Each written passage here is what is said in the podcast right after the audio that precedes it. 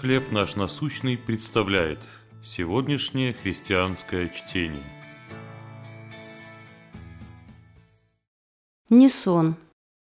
Послание Ефесянам, 5 глава, 14 стих.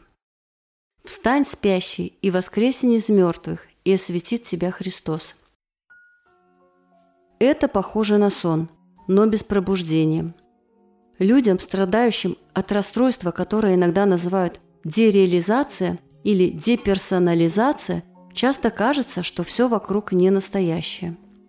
Впрочем, подобное чувство может возникнуть и у вполне здоровых людей, особенно при сильном стрессе. А у некоторых оно и появляется, когда все складывается удачно. Словно разум не может поверить, что такие хорошие события происходят на самом деле.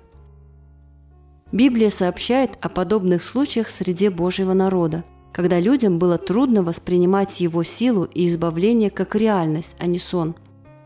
Например, в книге «Деяния апостолов» рассказывается, как ангел освободил Петра из тюрьмы, где он ожидал казни. При этом апостол думал, что видит сон. И лишь когда ангел вывел его за ворота, Петр наконец пришел в себя и понял, что все происходит наяву. В хорошие и плохие времена нам бывает трудно поверить или осознать, что Бог действительно совершает в нашей жизни свой труд. Но мы можем быть уверены, что сила Его воскресения однажды станет неоспоримой и удивительно реальной. Божий свет пробудит нас от смертельного сна к новой жизни с Ним. Почему вам иногда бывает трудно увидеть в своей жизни Божью силу и любовь? Как вы можете ощутить Его любовь более явно?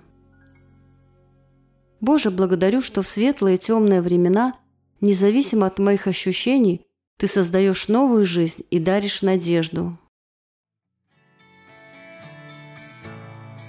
Чтение на сегодня предоставлено служением «Хлеб наш насущный». Еще больше материалов вы найдете у нас на сайте, в соцсетях и YouTube.